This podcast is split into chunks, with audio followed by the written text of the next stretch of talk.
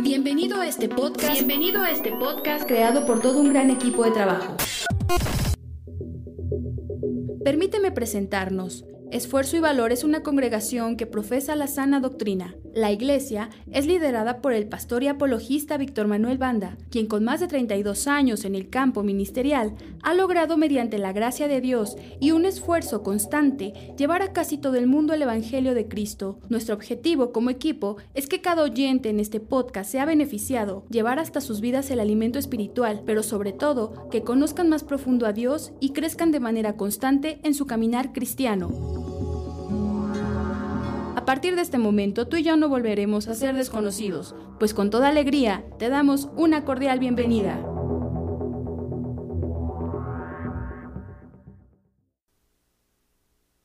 Vamos a abrir nuestras Biblias en el libro de Eclesiastés, capítulo 7.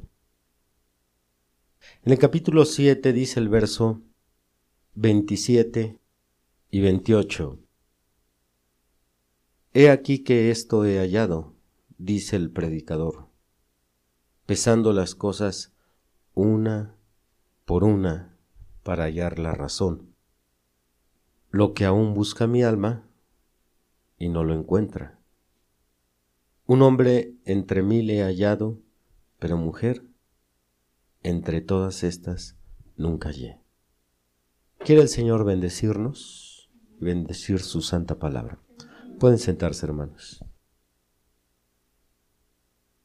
El nombre del tema es La extinción de las damas en el siglo XX.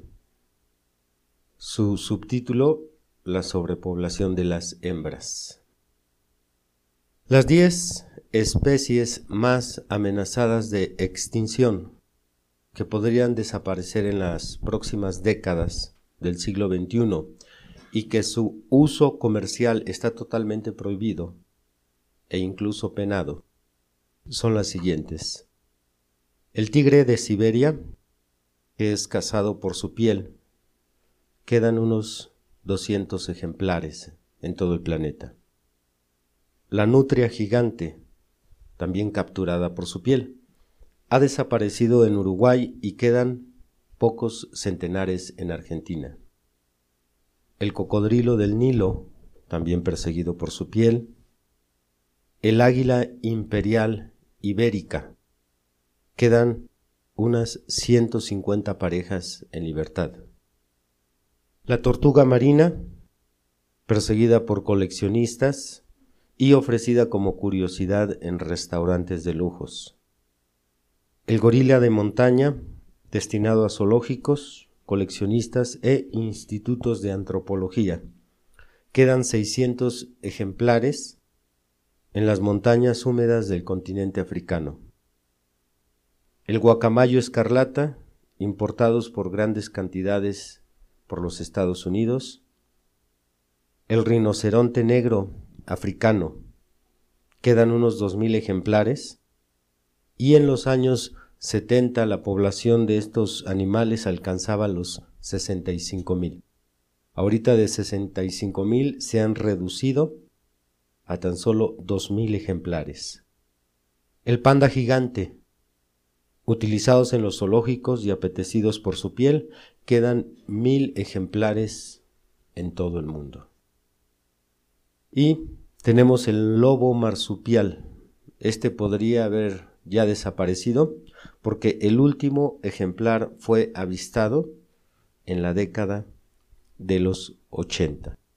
Estas son las 10 especies más amenazadas de extinción. Deseo agregar a esta lista a las damas, especie del género humano.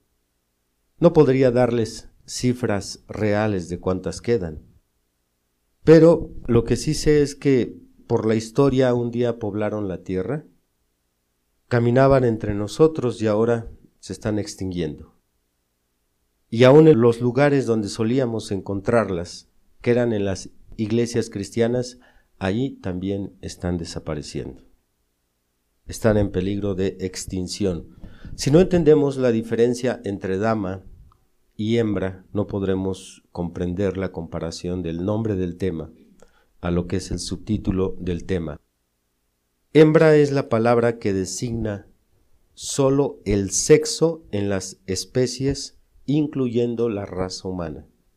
Repito, hembra es la palabra que designa solo el sexo en las especies, incluyendo a la raza humana. De hecho, nuestras Biblias, cuando habla de la creación de la mujer y del hombre, a la letra textualmente dice varón y hembra los hizo. Pero hembra solamente está designando el sexo, nada más. Mientras que dama es una mujer con características femeninas muy bien marcadas y un comportamiento que la identifica como mujer e inspira profundo respeto. Repito, dama es una mujer con características femeninas muy bien marcadas y un comportamiento que le identifica como mujer e inspira profundo respeto.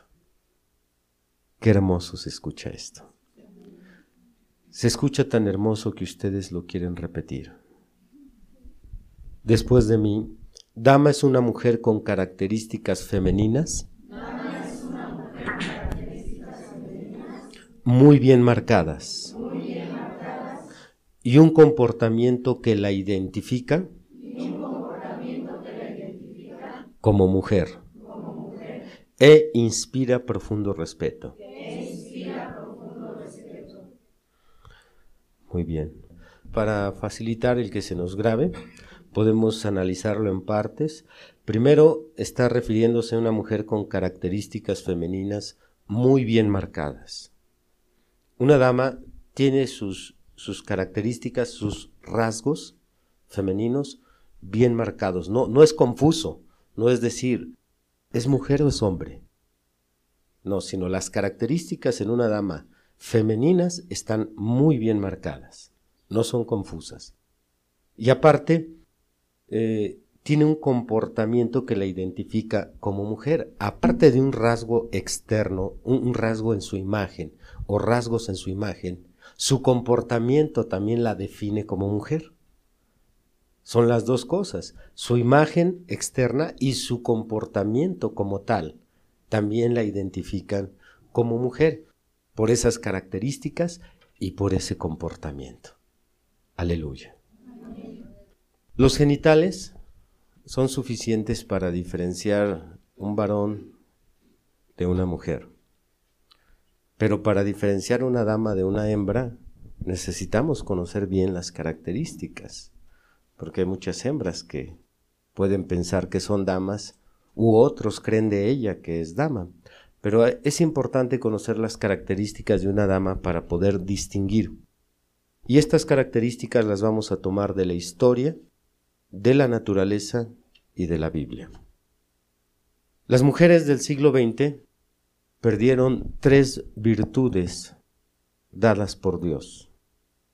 Y estas tres virtudes son la feminidad, la virginidad y la maternidad.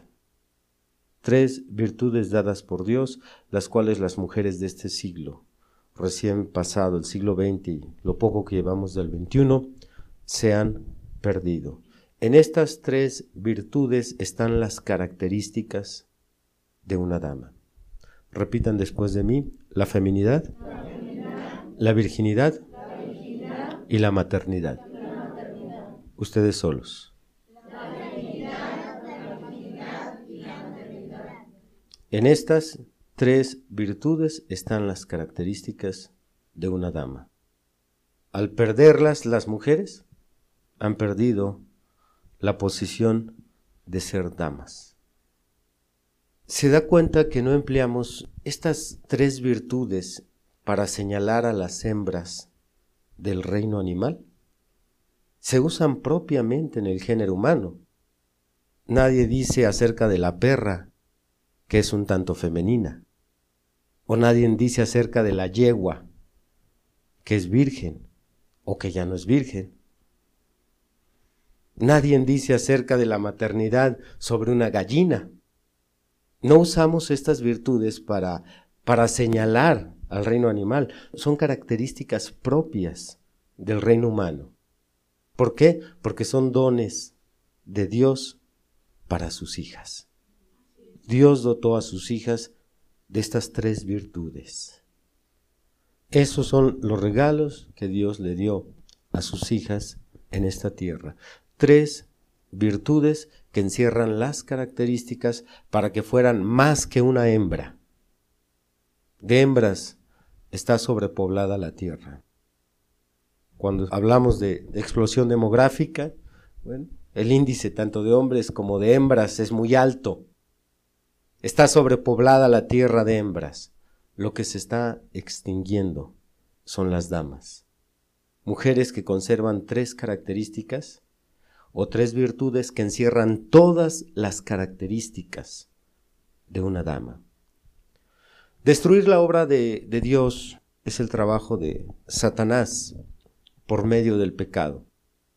El pecado es lo que está destruyendo la obra de Dios. ¿Y qué es el pecado sino la perversión de todo lo original?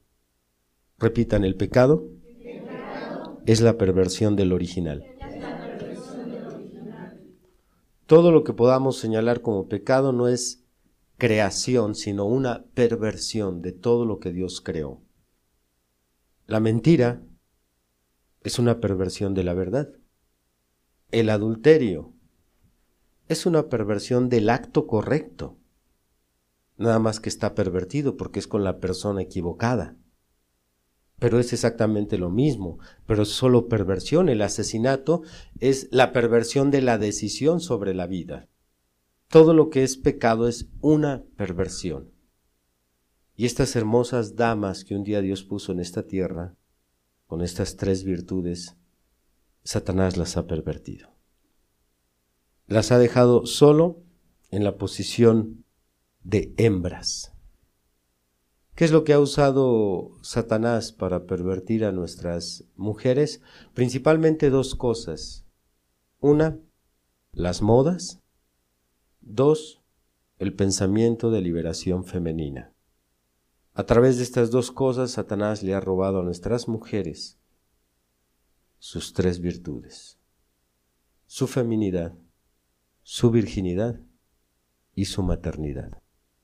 Vamos a analizar en este estudio estas tres virtudes que componen o encierran todas las características de una dama. Bendito el Señor por siempre. Comencemos con la feminidad.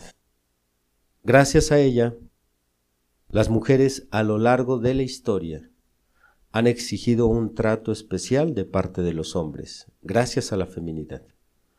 Las mujeres en diferentes épocas y en diferentes culturas han exigido que se les dé un trato especial por parte de los hombres. ¿Qué trato especial? Respeto y delicadeza. Una mujer siempre que ha, tenido feminidad ha esperado que no se le trate igual, sino que el hombre le debe dar un trato especial, un trato con mucho respeto y con mucha delicadeza. Incluso hace muchas décadas había un, un refrán que a una mujer no se le debería de tocar ni siquiera con el pétalo de una rosa. Con tal delicadeza se trataba a aquellas mujeres que tenían tanta feminidad. ¿Alaban a Dios? Los hombres cedían el paso a las mujeres.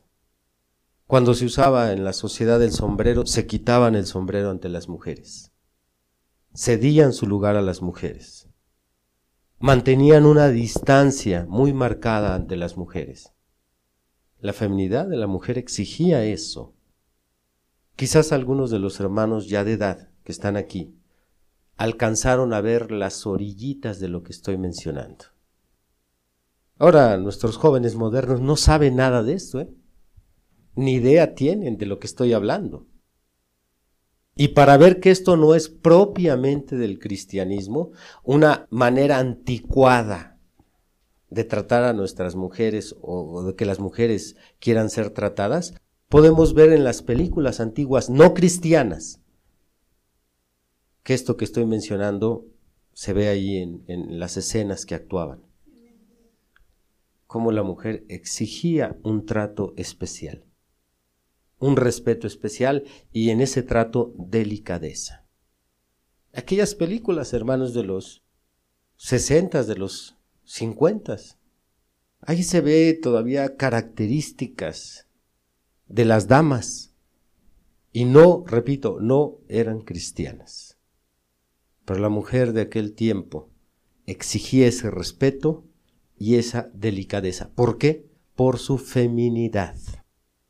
Gracias a la feminidad, entonces estas mujeres pues eran tratadas como, como damas. Lamentablemente, ellas han roto esa imagen de delicadeza al entrometerse en actividades y asuntos que en aquellos años, en aquel tiempo, eran propiamente para hombres, porque se, consideraban actividades rudas, toscas para una mujer. Podemos verlo en cosas muy sencillas como el deporte. Hace 40, 50 años había deportes que solamente se podían clasificar para, para hombres, como el fútbol, el box, la lucha libre. Y ahora ustedes son testigos de que andan mujeres metidas en todas esas cosas. Ella ha roto su imagen de delicadeza. Ahora ella tiene la misma fuerza que el hombre o quiere alcanzar al hombre en ese nivel. Y ellas mismas han echado a perder su imagen de delicadeza. Ellas también han roto su imagen exterior al adoptar la vestimenta del hombre. Usan los pantalones del hombre, se cortan el cabello como el hombre, usan ciertas prendas con con inclinación masculina, que ahora la moda dice que es bisexual, zapatos de hombre, tenis de hombre. La mujer sin su feminidad, ella ha roto eso, lo ha venido perdiendo, porque esto es lo que le ha inyectado a nuestras mujeres la moda de este siglo. La moda dice que, que te tienes que actualizar y que ahora no está mal que te vistas como hombre, y hagas todo lo que hace el hombre. Dios ayúdanos. Pero un cristiano, un cristiano no, no moderniza sus principios morales. Un cristiano sabe lo que le marca la Biblia, principalmente una cristiana. Vamos a ver qué nos dice la Biblia sobre el aspecto femenino de una mujer. Abra Primera de Corintios, capítulo 11. Alaban a Dios. Primera de Corintios 11, leo solo el versículo 14 y 15. La naturaleza misma no os enseña que al varón le es deshonroso dejarse crecer el cabello. Por el contrario, a la mujer dejarse crecer el cabello le es honroso porque en lugar de velo le es dado el cabello. Aquí Pablo nos dice que la misma naturaleza son un pueblo, una cultura muy diferente a la nuestra, la cultura judía, pero está escrito en la naturaleza que Dios le dio a la mujer un aspecto femenino en su cabello largo y mantener su cabello largo le es honroso. Pero aparece el diablo con sus modas y, no solo aparece y le dice al mundo, sino que se mete en la iglesia del Señor. Ah, tú te has de ver bien chula si te cortas tu cabello. ¿Para qué andes a la moda? Para que no te veas así anticuada con tu cabellote hasta acá. Mejor córtatelo, píntatelo, mézclatelo, enchínatelo, aláciatelo es lo que viene a ser la moda, desgraciar la feminidad de la mujer. Pero aquí el apóstol Pablo le, le está señalando a las mujeres de la iglesia. No solo por mandamiento, sino observen cómo la naturaleza nos enseña que una mujer se distingue de un hombre por su cabello. Alaban a Dios. Yo sé que la iglesia moderna cristiana del diablo porque no solo hay cristianismo de Dios, hay cristianismo de Satanás. Le dice a sus mujeres, lo de afuera no importa, Lo que importa es el corazón. Dios no ve lo de afuera. Pues entonces no hubieran dejado este pasaje aquí, hombre. ¿Para qué tomarse la molestia si está complicado aprender toda la Biblia y luego le ponen capítulos que ya no tienen validez? Pero un verdadero cristiano sabe que toda palabra de Dios es inspirada. Y que esto aquí está para enseñanza de la iglesia actual. Por lo tanto, bueno, aquí vemos un toque femenino que Dios le da a la mujer.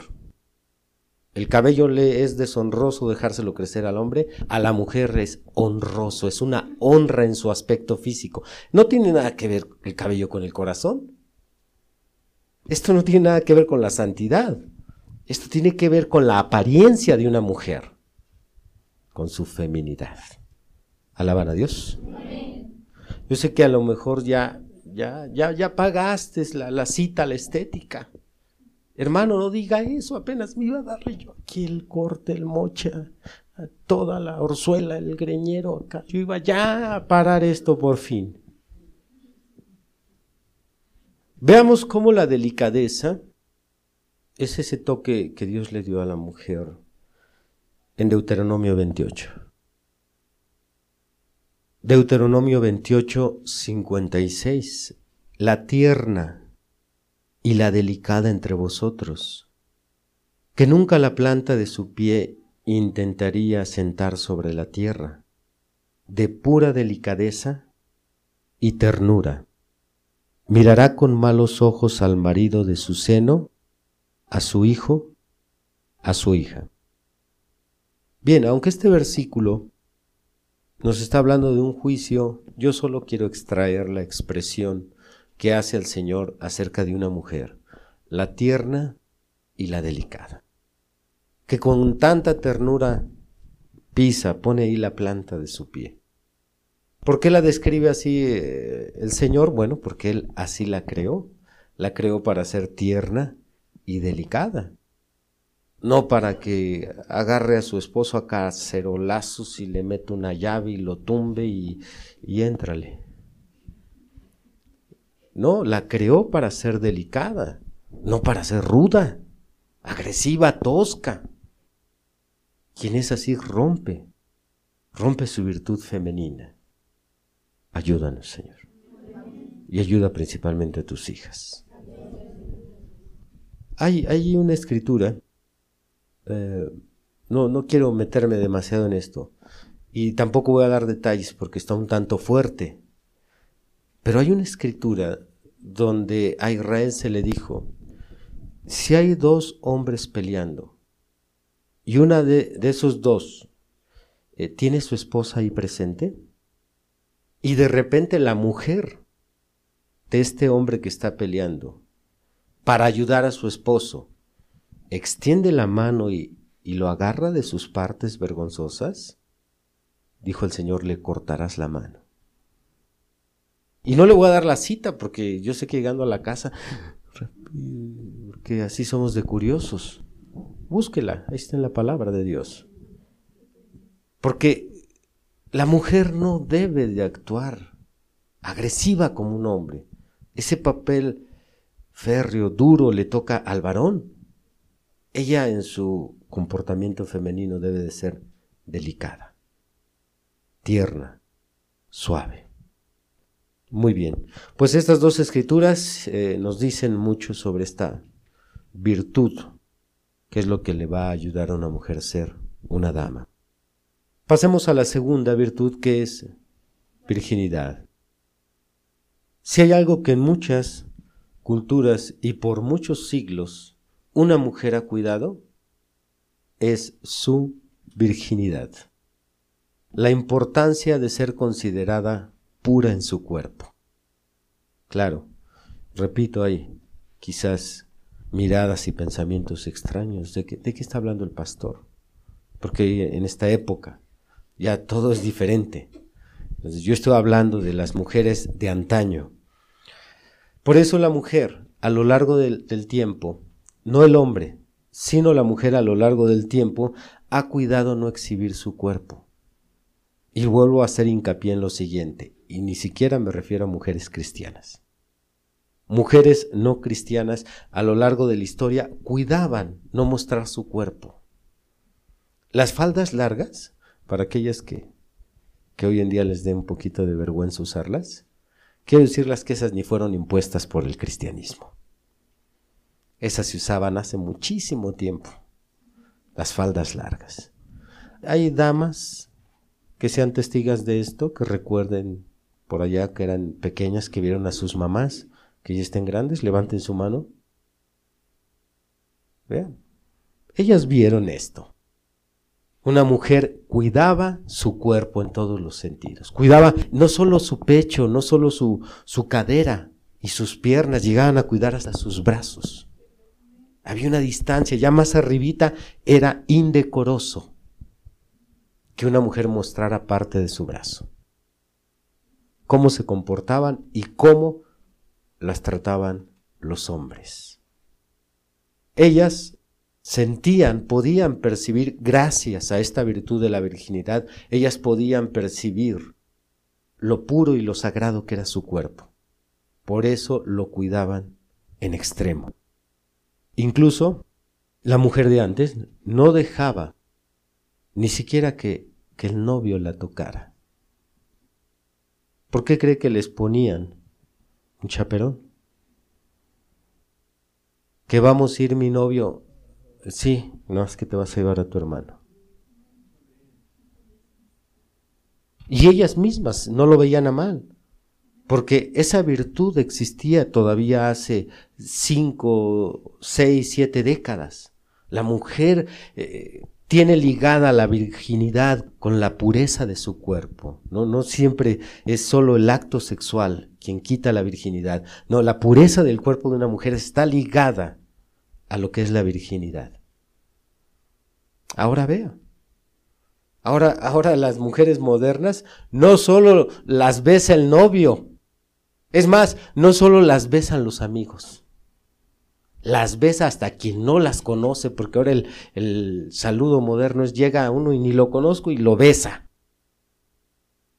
Y ya cuando la mujer va a llegar con el que es su marido, y digo, y si se va a casar, porque también ahora ya el matrimonio es anticuado, pero cuando va a llegar el momento de que se va a ir con el que va a vivir, ya llega toda baboseada. Esa es la verdad. Las mujeres modernas ya llegan todas baboseadas ah, con el hombre. En la antigüedad sí no permitían que las tocaran, menos que las besaran. Y para vergüenza de los que se dicen cristianos, hay muchas hermanas también ahí dejándose besar por cualquiera. Hermanos, el saludo moderno al diablo con el diablo. Al diablo con su modernidad. Ustedes como cristianas deben de, tener eso. Ay, no, ustedes son muy anticuadas, sí. La antigüedad eh, corresponde a santidad. Y por eso nos vamos a quedar a la antigüita. Es mucho mejor la antigüita porque en la antigüita había virginidad, había pureza, había limpieza en las relaciones.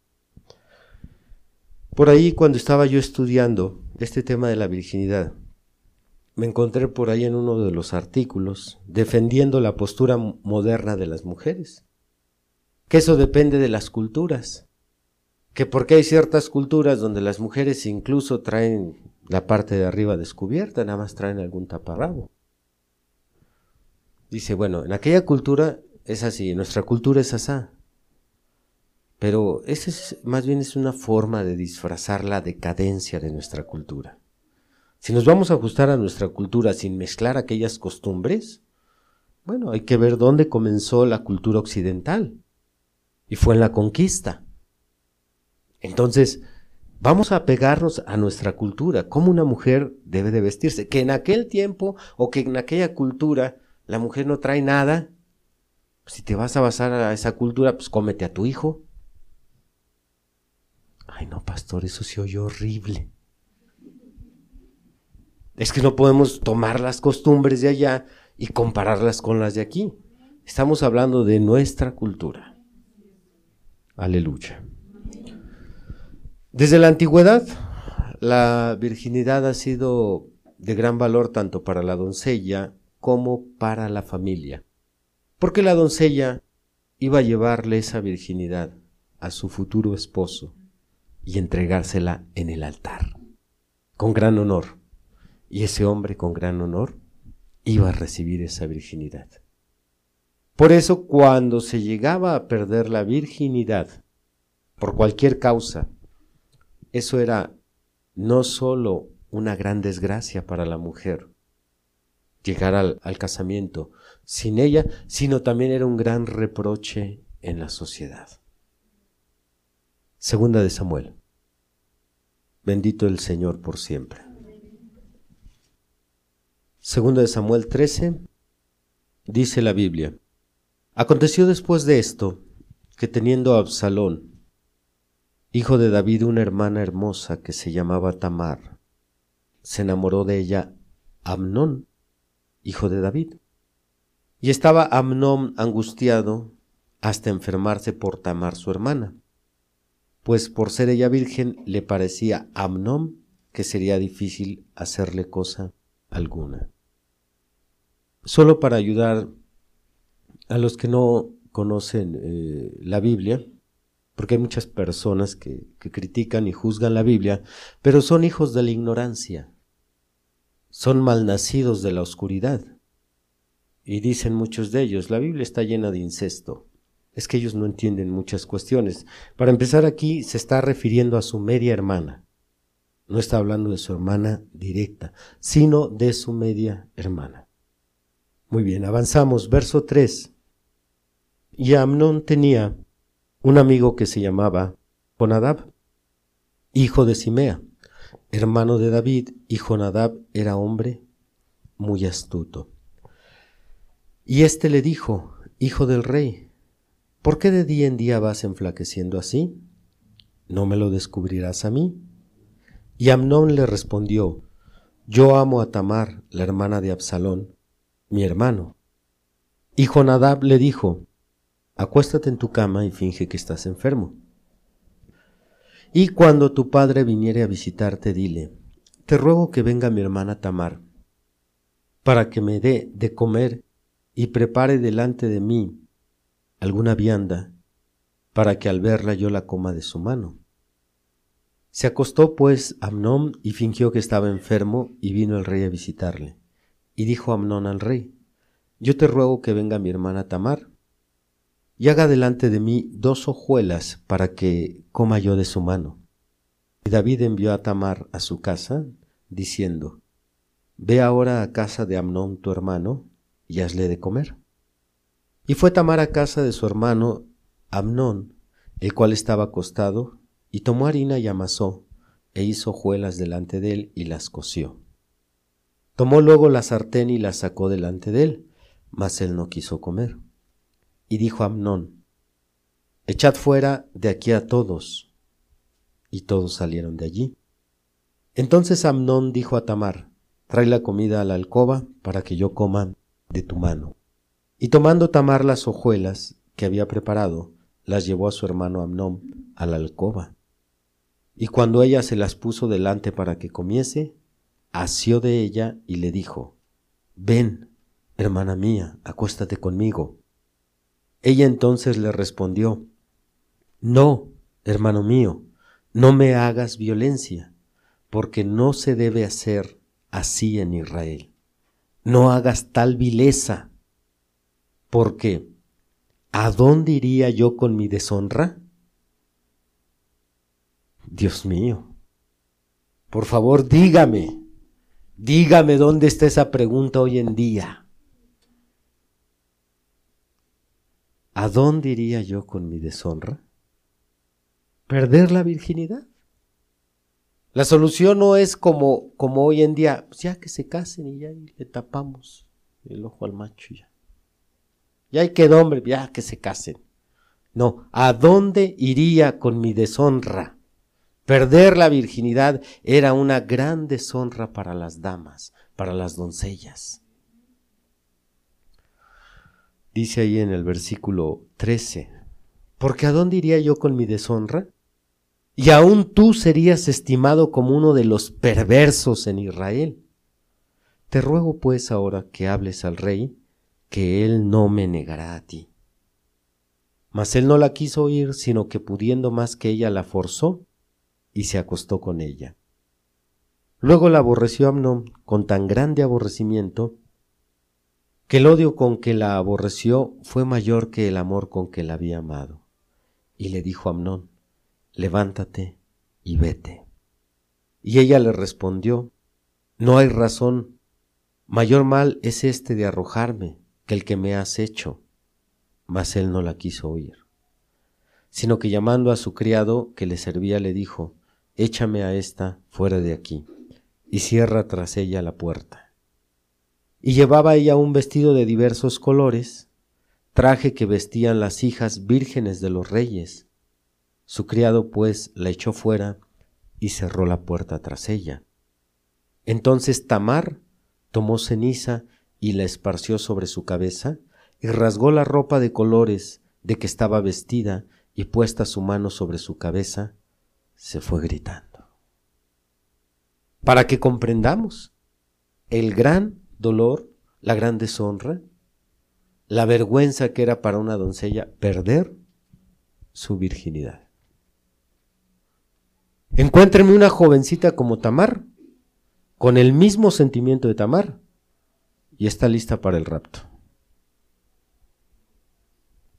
Una mujer que le duele que la hayan tocado. E, ella le dijo, si, si hacemos las cosas bien, yo sé que mi padre no me va a negar pero no te lleves mi virginidad.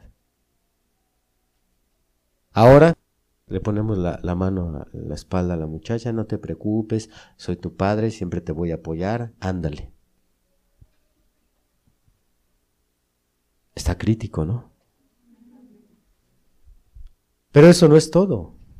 Abra jueces capítulo 11.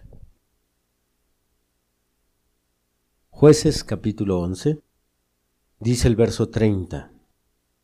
Y Jefté hizo voto a Jehová diciendo, Si entregares a los amonitas en mis manos, cualquiera que saliera de las puertas de mi casa a recibirme, cuando regrese victorioso de los amonitas, será de Jehová, y lo ofreceré en, holocausto.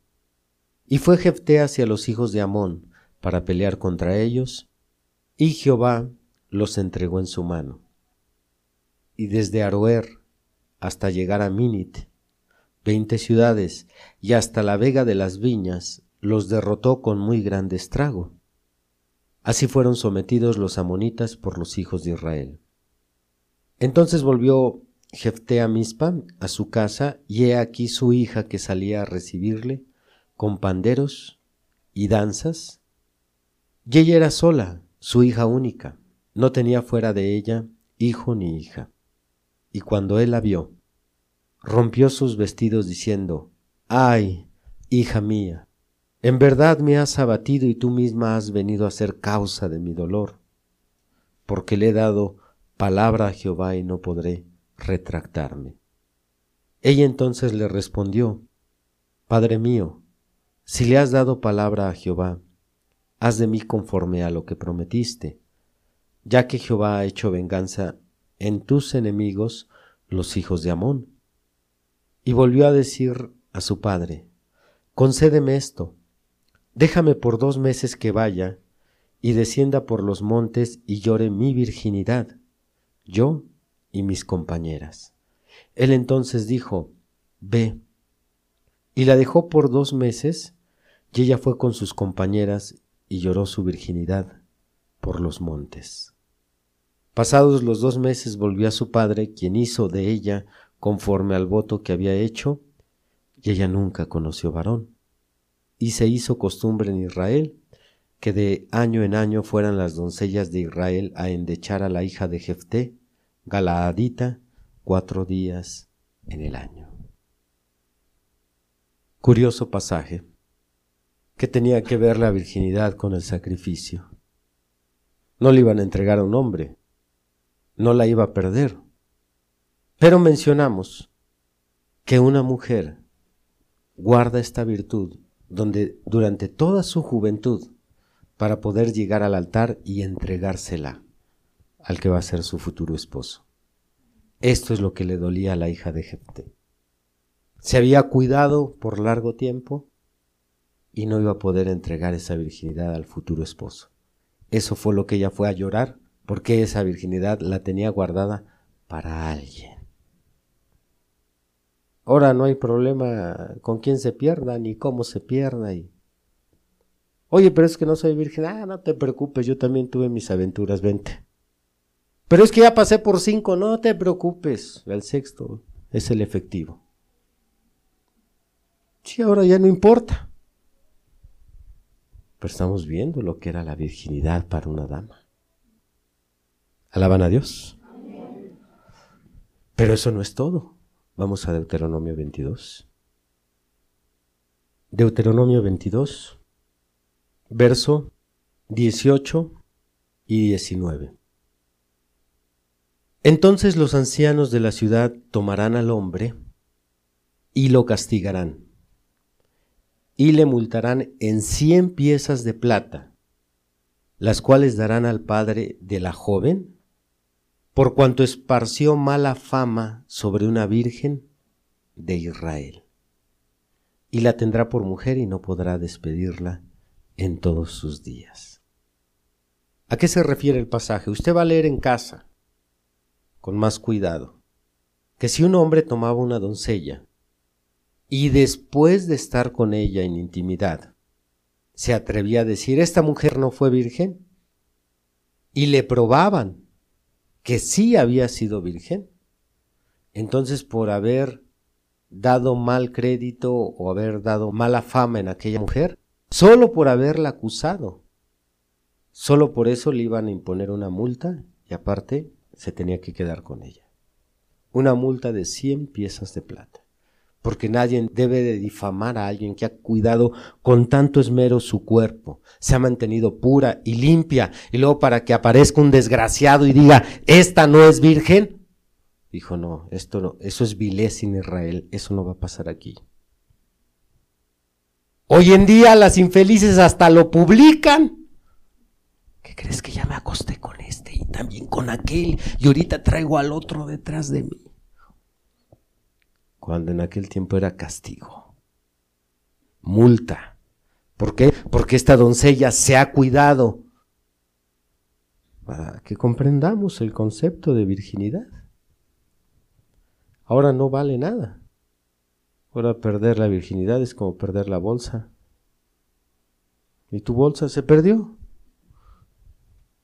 Hoy te vas a casar, pero ya no es virgen. No, ni modo. Tú síguele. Aleluya.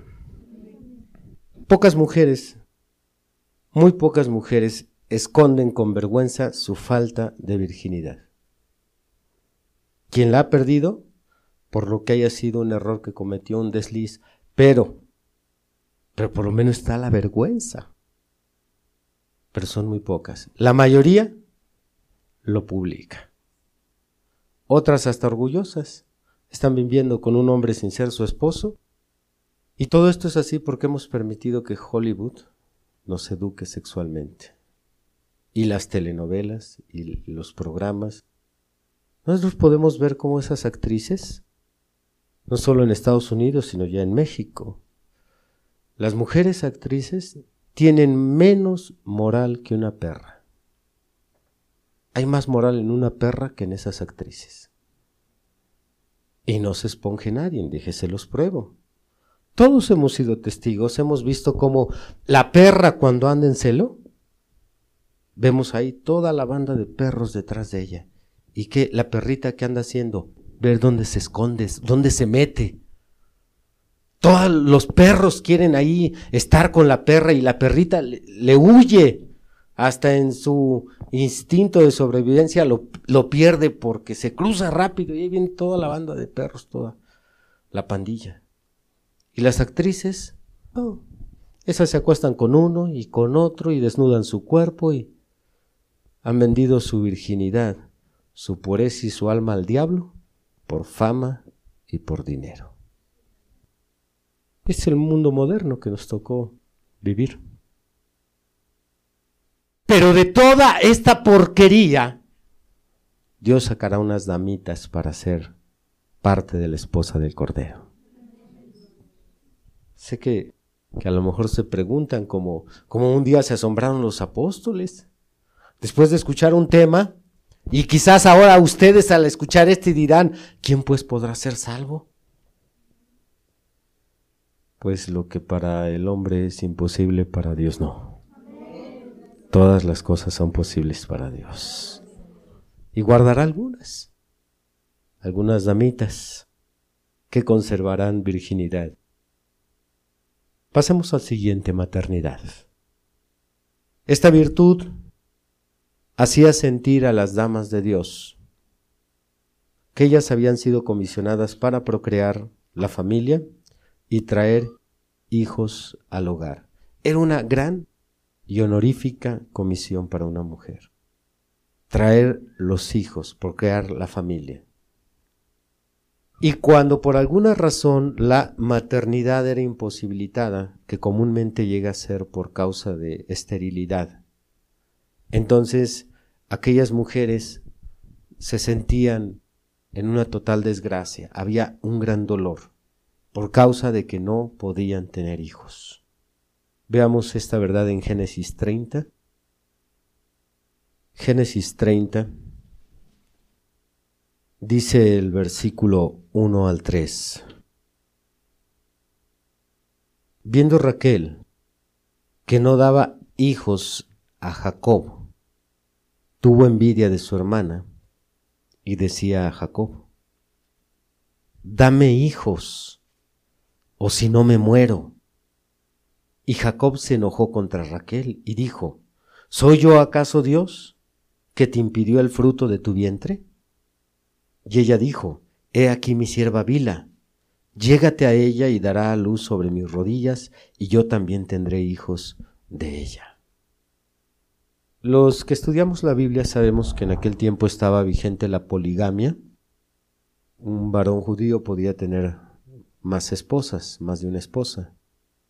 Pero el punto es la maternidad. Raquel estaba sufriendo tanto de no poder tener un hijo. Tan grande fue su dolor que le reclamó a su esposo, como si él tuviera la culpa. Como muchos hombres que en su ignorancia culpan a la mujer porque porque tuvo una mujercita y luego tuvo otra mujercita y luego tuvo otra. Oye, ya dame un hijo. Pues como si ella pudiera ahí meter el asunto en, en los cromosomas y escoger XY en lugar de XX. O sea, como si, si el hombre nada más al ordenar ya, la mujer aquí está en bandeja de plata, aquí está el varón que querías. Ya ve que es tanta la ignorancia en este tema de la sexualidad. Pues así estaba Raquel ya dame hijos. Dijo, ¿y qué? ¿Yo te impedí el fruto de tu vientre o qué? Pero en su sentido de maternidad, no podía soportar más que ya no tuviera hijos, que no vinieran los hijos. Le dijo, ¿sabes qué? Toma mi esclava. Prefirió sufrir el dolor de compartir a su esposo que de quedarse sin dar a los hijos. Miren nada más lo que hace el sentido de la maternidad en una mujer. Pero todavía está corto. Vamos a Primera de Samuel, capítulo 1. Hubo un varón de Ramataim, de Sofim, del monte de Efraín que se llamaba Elcana, hijo de Jeroam, hijo de Liu, hijo de Toú, hijo de Suf, Efrateo. Y tenía él dos mujeres, el nombre de una era Ana y el de la otra Penina. Y Penina tenía hijos mas Ana no los tenía. Y todos los años aquel varón subía de su ciudad para adorar y para ofrecer sacrificios a Jehová de los ejércitos en Silo, donde estaban dos hijos de Li, Ofni y Finees, sacerdotes de Jehová. Y cuando llegaba el día en que el Cana ofrecía sacrificio, daba a Penina, su mujer, a todos sus hijos y a todas sus hijas, a cada uno su parte. Pero a Ana daba una parte escogida, porque amaba a Ana, aunque Jehová no le había concedido tener hijos. y su rival la irritaba enojándola y entristeciéndola, porque Jehová no le había concedido tener hijos. Hacía cada año, cuando subía a la casa de Jehová, la irritaba así, por lo cual Ana lloraba y no comía. Y el Cana su marido le dijo, Ana, ¿por qué lloras? ¿Por qué no comes? ¿Y por qué está afligido tu corazón? ¿No te soy yo mejor que diez hijos? Un paréntesis nada más. Pero mire este engreído. ¿Cómo hay esposos que se sienten la gran cosa? Pero no, no hagamos corajes en este estudio. Mejor vayamos al tema de la maternidad. Dice el 9. Y se levantó Ana después que hubo comido y bebido en Silo, y mientras el sacerdote Elí estaba sentado en una silla junto a un pilar del templo de Jehová, ella con amargura de alma oró a Jehová y lloró abundantemente. E hizo voto, diciendo Jehová de los ejércitos, si te dignares mirarla a la aflicción de tu sierva, y te acordares de mí, y no te olvidares de tu sierva, sino que dieres a tu sierva un hijo varón, yo lo dedicaré a Jehová todos los días de su vida, y no pasará navaja sobre su cabeza. Ana lloraba con gran profundo dolor porque no tenía un hijo. Ahora cuando nos encontramos una hermana, está llorando porque está enterada que está embarazada. Mire qué demencia. Y a veces ya no solo de afuera, sino ahora sucede aquí entre las cristianas. ¿Qué le pasa a las mujeres? Sin el sentido de maternidad, pues lo único que puedes decir es me desgraciaron, voy a tener un hijo. Y dos mujeres aquí desesperadas por tener un hijo. ¿Qué, ¿Qué, es lo que le pasó a nuestras mujeres de hoy? Bueno, es que fueron contaminadas, fueron influenciadas por el pensamiento moderno, la familia pequeña vive mejor. El pensamiento moderno dice, solo la parejita, la parejita para que, pues para que no estén solos y, juntos puedan hacerse compañía y nada más. Y los cristianos y las cristianas tragándose eso. Oh, pues sí, poquitos. Y ya cuando llega ese que no estaba planeado, nueve meses de angustia. Y puede escuchar las oraciones de la hermana. No como Ana, llorando de, desesperación por tener, sino llorando por lo que va a tener. Sí, que, que, hoy la televisión y, el DIF y, y todo mundo, Ya, ya no traigan más, a, más personas, ya, por favor, ya no cabemos. No, no, no, hermano. Yo, yo, no te estoy diciendo, ten muchos, ten diez, ten cinco. Yo no digo eso. Yo digo cómo perdiste el sentido de maternidad que ahora para ti es doloroso, es una carga, es una angustia saber que te embarazaste. ¿En dónde lo dejaste? Lo has perdido. Las mujeres de Dios lo tenían. Lo has perdido. Ahora, hermano, eh, mi esposa, hermano, mi esposo, ¿por qué pelean? Hermano, ¿por qué peleas con tu, Ustedes se llevaban bien. Pues sí, pero es que él quiere que yo tenga otro hijo y yo no quiero tenerlo. Ah, ahora están peleando porque ella ya no quiere nada que ver con maternidad. Aguas, varón, ¿con quién te vas a casar? ¿Con alguien que ya no tiene ninguna virtud? Ahora, yo sé que hay mujeres que no quieren tener un hijo, pero es por otras causas. Que puede ser porque un esposo no las mantiene, tienen un flojo, un inútil. No porque rechacen el, tener un, verdadero hijo. ¿Y por qué digo verdadero hijo? Porque hay otras mujeres que sí tienen otro hijo u otros hijos, pero no son hijos humanos, sino que van a la tienda de mascotas y compran un perrito y un gatito. Y prefiere un perro y un gato, y ahí lo traen arrullando y le meten su teta y, y lo cuidan y lo bañan y lo llevan con el doctor y ya le pusiste sus vacunas. lo insólito. Debería salir en la revista Insólito. Tuvo un perro y un gato en lugar de un hijo. Pero esas son las mujeres modernas de hoy en día. Quieren perros, animales y tratarlos como bebés. Y usted los ve, las ve en el camión ahí abrazándolos y arrullándoles y, y papito aquí quédate y, besan a su animal y... Por eso esa bola de corruptos ateos que lo quieren decirme a mí como cristiano, ah, estás loco en creer esas cosas. No, tú estás loco en besar a un animal y en tratar a un animal como un humano. Les hablan como si el perro les entendiera. A ver que vayan a, consultar sus herejías, que revisen el origen de las especies. Yo sé de las mentiras que escribió Darwin. Yo sé que, que lo único que dejó escrito es que evolucionan. Nunca he leído ni nunca he escuchado que entiendan el lenguaje humano. Y les hablan como seres humanos. ¿Quién está loco? ¿El cristianismo o esa gente que adopta animales como hijos. Aleluya.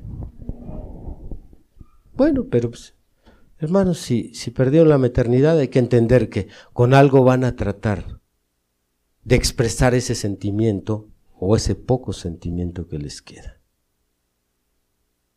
Pero sin estas tres virtudes, no va a haber características para que puedan portarse como una dama. El mundo está lleno de hembras. Pero si un día vas tú por el camión, vas en el camino o en el trabajo, o quizás en una reunión social, y te topas con una verdadera dama, saca tu cámara, tómale una foto.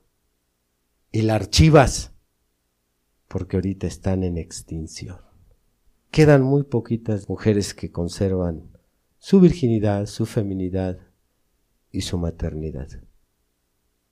Si tú las has perdido porque el diablo te las robó, bueno, pues hay que ir al altar, hay que orar decirle, Señor, pues si no puedo las tres, por lo menos déjame recuperar dos. Por lo menos no quiero, Señor, portarme como un hombre, sino ser femenina. No quiero llorar porque viene un hijo. ¿Qué dijo esta Raquel? Dijo, toma mi sierva, pero dame hijos.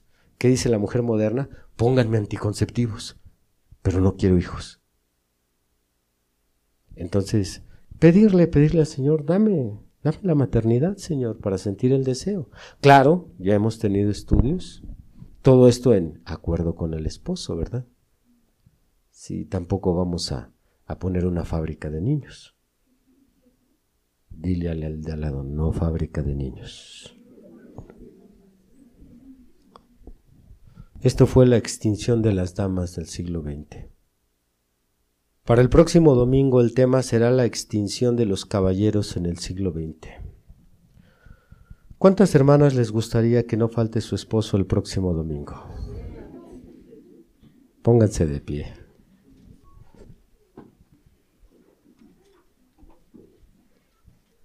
Muy bien, incline su rostro. Vamos a orar. Amado Dios, este mundo es una Has escuchado el día de hoy una predicación del ministro Víctor Manuel Banda. Vaya mensaje, ¿verdad? Agradecemos tu compañía en este episodio. No olvides compartir con tus amigos esta bendición. Además podrás escuchar predicaciones exclusivas en nuestra cuenta de Patreon, donde nos encuentras como Esfuerzo y Valor. También podrás revisar mucho de nuestro material en las redes sociales, donde nos encontramos como Esfuerzo y Valor. Por supuesto, síguenos en esta plataforma y no te pierdas de más contenido. Nos volvemos a escuchar pronto. Hasta luego.